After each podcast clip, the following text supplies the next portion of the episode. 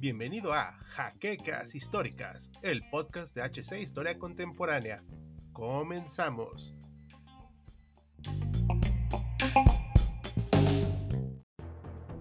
A lo largo de la Segunda Guerra Mundial, igual que en otros conflictos donde los invasores van perdiendo progresivamente el terreno ocupado,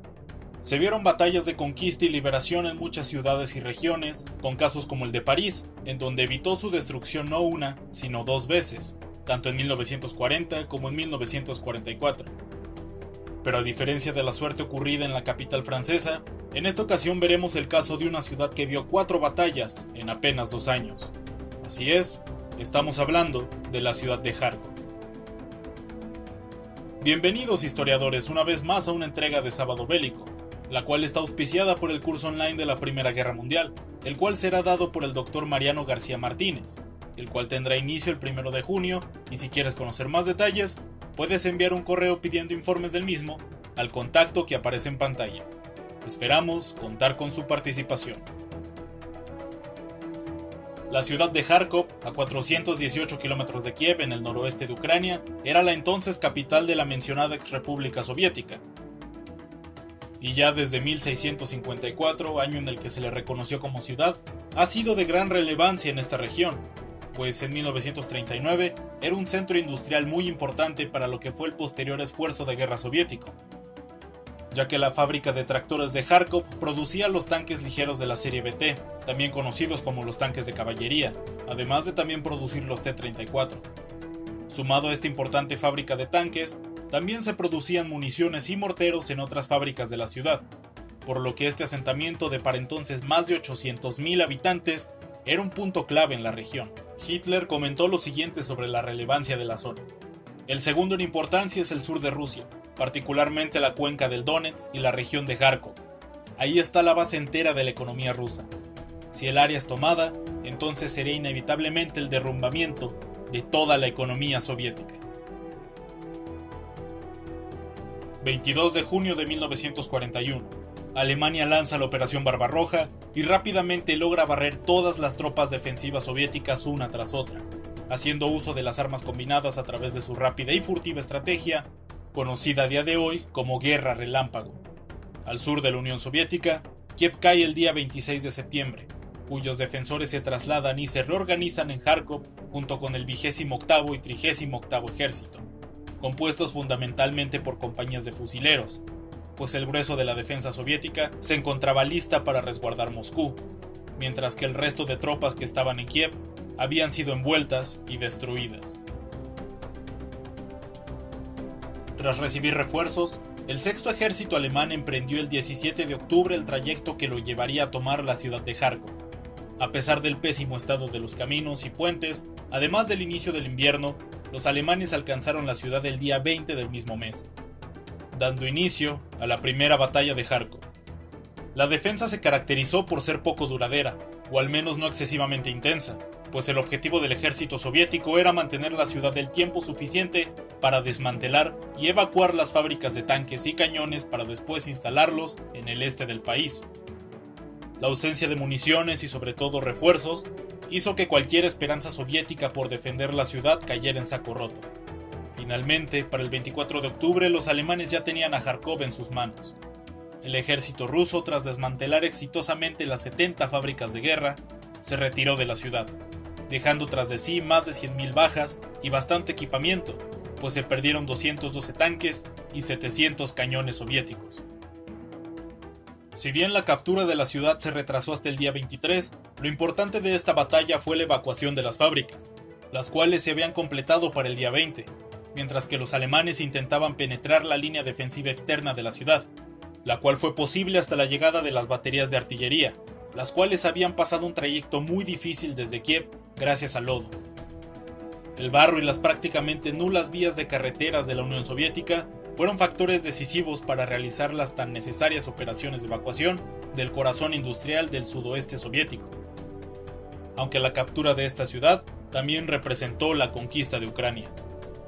Con la ocupación alemana comenzó el terror y sufrimiento para los ciudadanos de Kharkov. Miles trataron de huir desesperadamente de la ciudad, De los más de 800.000 habitantes previos a la guerra, apenas 200.000 se quedaron en ella, los cuales fueron sometidos al acoso constante de las tropas alemanas, quienes tenían la orden de ejecutar a cualquier identificado como comunista. Con la ocupación alemana comenzó el terror y sufrimiento para los ciudadanos de Kharkov. Miles trataron de huir desesperadamente de la ciudad. De los más de 800.000 habitantes previos a la guerra, apenas 200.000 se quedaron en ella, los cuales fueron sometidos al acoso constante de las tropas alemanas, quienes tenían la orden de ejecutar a cualquier identificado como comunista. Fue también durante esta ocupación que los alemanes persiguieron y ejecutaron alrededor de 20.000 judíos que habitaban esta región. Sumado al acoso de la población originaria por parte de las tropas de ocupación, el suministro de comida era muy bajo para la población local, por lo que la llegada de los alemanes a la capital ucraniana significó también el arribo del hambre y la miseria para quienes no pudieron o no quisieron dejar la ciudad junto con la evacuación del ejército rojo. En apenas siete meses, los alemanes habían convertido una ciudad industrial llena de monumentos y arte en un auténtico cementerio, fruto de la inanición provocada a los pocos desdichados que decidieron quedarse, pero cuya suerte empezaría a cambiar pues en 1942 fue cuando el estancamiento del frente oriental comenzó a tornarse en contra de Alemania. A principios de mayo de aquel año, los soviéticos estaban nuevamente a las puertas de Kharkov. En total, 640.000 soldados soviéticos divididos en cuatro ejércitos se disponían a atacar la zona con el apoyo de algunos cuerpos de tanques y también de su fuerza aérea. Solo que habían dos problemas. El primero era que si bien tenían una fuerza masiva que fácilmente superaba en más de dos veces a la cantidad de defensores alemanes, estos soldados eran bastante novatos, algo que si bien el mariscal Semyon Timoshenko encargado de las fuerzas de la zona era consciente, las presiones desde Moscú por seguir avanzando desembocaron finalmente en el intento soviético por tomar la iniciativa en la guerra. El otro gran problema era que los alemanes esperaban un ataque dentro de la zona, por lo que el sexto ejército dirigido por Friedrich Paulus estaba listo para recibir a la gigantesca fuerza de combate roja. El ataque del ejército rojo comenzó en la madrugada del 12 de mayo de 1942 con un ataque de artillería que se prolongó durante una hora, el cual fue seguido por un bombardeo aéreo y a diferencia de la primera batalla de Kharkov, la segunda se tornó en una mucho más larga y sobre todo más cruda. Los soviéticos lanzaron una ofensiva de pinzas, atacando principalmente al norte y al sur de la ciudad,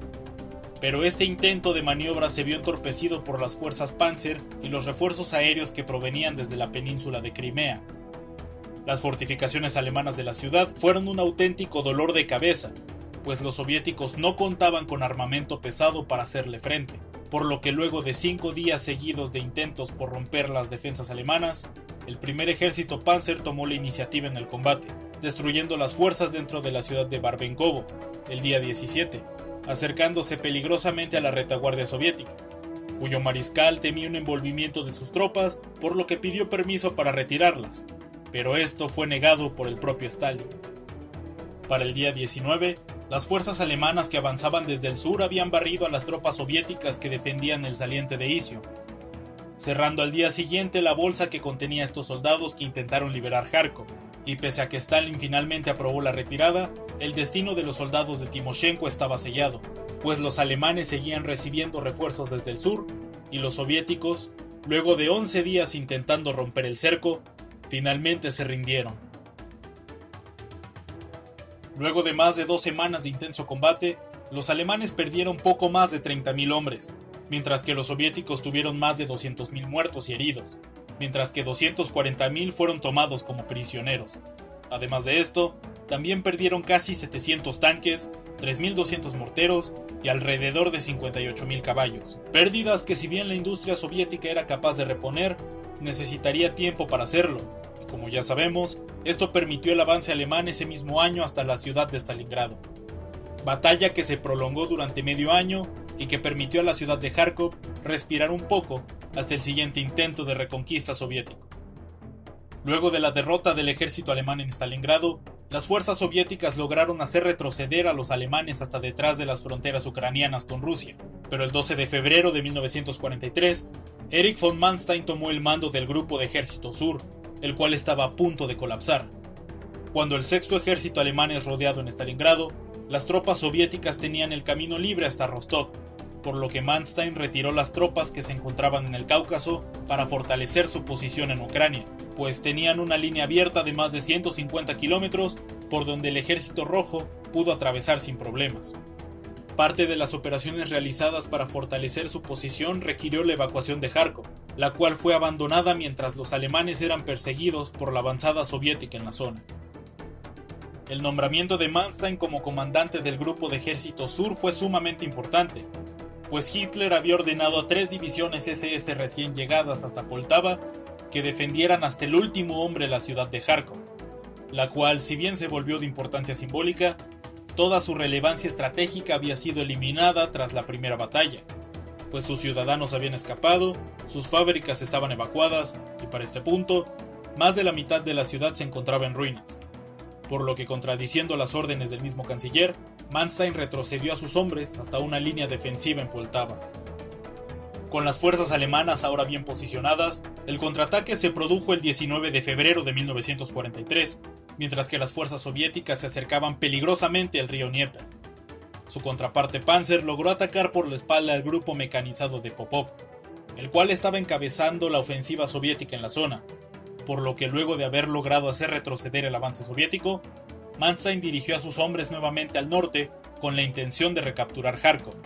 esta vez sin la amenaza de colapsar todo el frente sur.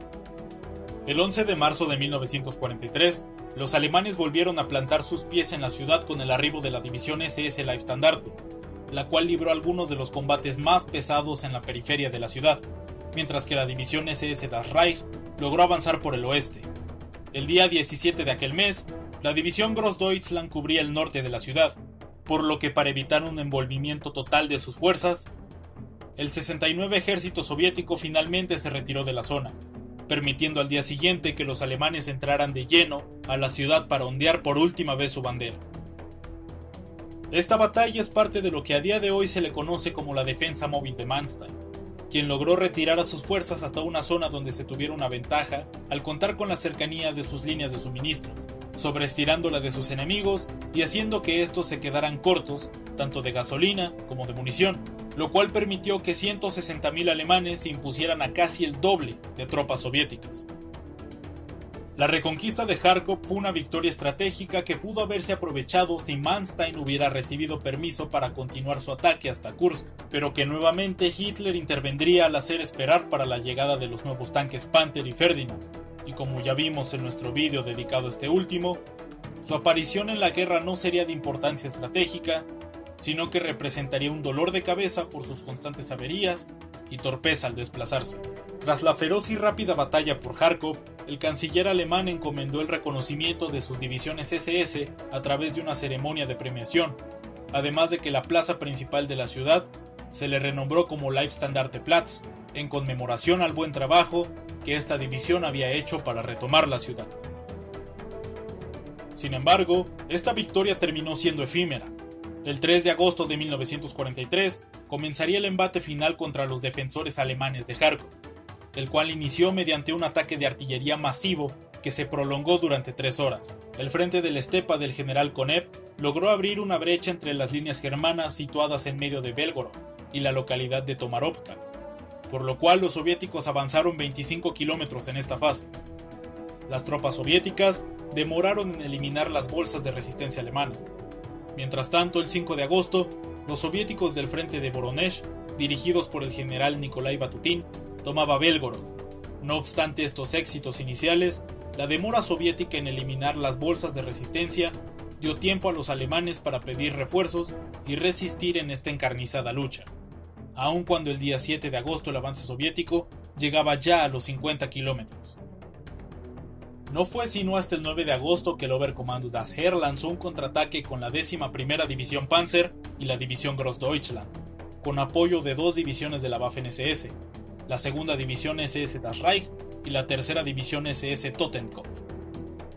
Estas fuerzas lanzaron un contraataque masivo el 12 de agosto, pero no lograron desalojar a los soviéticos del primer ejército de tanques de la Guardia y del quinto ejército de tanques, que en superioridad numérica lograron resistir los embates germanos y mantuvieron el avance hacia Kharkov. Dos días después, el frente de la estepa de Iván Konev llegó a Belgorod y luego se dirigió también hacia Kharkov, llegando a Solochev el día siguiente. La resistencia de sus rivales obligó a que Konev dividiera sus fuerzas y rodeara la ciudad de Kharkov. Los alemanes causaron una grave pérdida de tanques a los soviéticos, pero no pudieron impedir su avance. Mientras la brecha entre las posiciones de la Wehrmacht continuó sin cerrarse, lo cual posibilitó a los soviéticos lanzar sobre Kharkov a las tropas de refuerzo del frente del Estepa sin interferencia alemana. El 11 de agosto, Kharkov se vio rodeada completamente por las tropas del Ejército Rojo y la línea férrea que abastecía a los alemanes en Kharkov fue cortada, dejando a merced de los soviéticos a los hombres de Manstein. Mientras tanto, las localidades de Bolshaya, Danilovka y Poltava fueron recuperadas por los soviéticos. El 14 de agosto los suburbios de Kharkov son tomados por los soviéticos, pese a que habían sido debidamente fortificados por los alemanes, previendo un posible contraataque del ejército rojo desde el mes de marzo. Tras la toma de Belgorod, el frente de Voronezh se dirigió hacia la localidad de Bogodukhov, a unos kilómetros del noroeste de Kharkov, cercando a las fuerzas alemanas que aún resistían en esta zona. El 17 de agosto, los soviéticos tomaron Bogodukhov y cuando las tropas del general Batutin intentan seguir su avance hacia el sur el día siguiente, son finalmente repelidos por el contraataque alemán dirigido por el general Heinzat Graf Strawitz. Es así que las tropas de Batutin se ven obligadas a retroceder. Este éxito alemán no fue suficiente para salvar a las tropas del cuarto ejército Panzer que se hallaban defendiendo Kharkov contra fuerzas soviéticas muy superiores del frente del Estepa, compuesto por el 57 ejército, al cual se unió el quinto ejército de tanques de la Guardia. El 18 de agosto, las fuerzas del frente del Estepa presionan los alemanes dentro de Kharkov y amenazan con el cerco y aniquilación de las fuerzas germanas atrapadas allí. Por esta situación, el mariscal Erich von Manstein pidió a su líder que se le permitiera al cuarto ejército Panzer del general Hermann Hoth iniciar una retirada para evitar un cerco dentro de Kharkov y ser destruidos por los soviéticos. La petición de Manstein se apoyó también en que el grupo de apoyo del general Graf Strawitz no podía prestar auxilio alguno a Kharkov, al estar comprometido en la lucha para evitar mayores avances del frente de Voronezh, y en modo alguno podía apoyar al cuarto ejército Panzer. La escasez de municiones impedía que los defensores de Kharkov pudieran resistir mucho tiempo, y solo el 20 de agosto, el canciller aceptó la petición de Manstein y permitió la retirada del cuarto ejército Panzer para evitar un cerco desastroso. En la madrugada del 23 de agosto de 1943, los soldados soviéticos se lanzaron sobre las tropas alemanas estacionadas en Kharkov, aunque la mayoría había sido evacuada el día anterior. Al mediodía, las divisiones del frente de Voronezh y del frente del Estepa capturaron la ciudad conjuntamente. Un repentino intento alemán de reconquistar la ciudad fue desbaratado por el quinto ejército de tanques de la Guardia, y los alemanes se tuvieron que retirar de manera definitiva de las inmediaciones de Kharkov. La ciudad de Kharkov fue una de las joyas soviéticas previas a la Segunda Guerra Mundial, pero al terminar esta, apenas quedaban habitantes y el 70% de la ciudad estaba destruida, además de que su valor estratégico había sido eliminado luego de la evacuación de las fábricas tras la primera batalla, por lo que su importancia quedó en la simbólica, teniendo tanto a Hitler como a Stalin defendiendo la capital de Ucrania en lo que se volvió en una auténtica serie de batallas de ego. Cuando los soviéticos lograron tomar Poltava en la última batalla por Kharkov, cortaron la comunicación directa con cualquier posible refuerzo,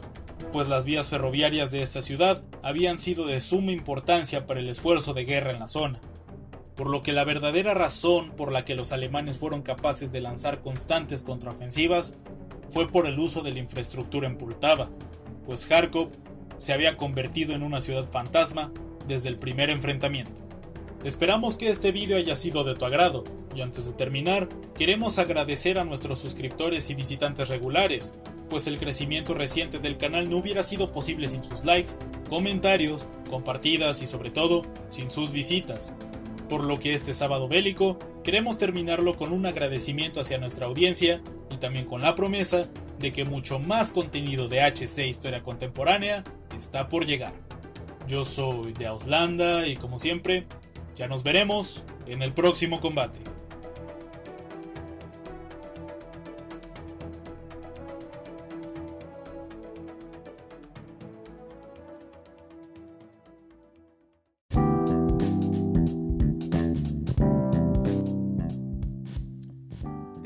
Siguiente semana en un nuevo episodio de Jaquecas Históricas, el podcast oficial de HC Historia Contemporánea.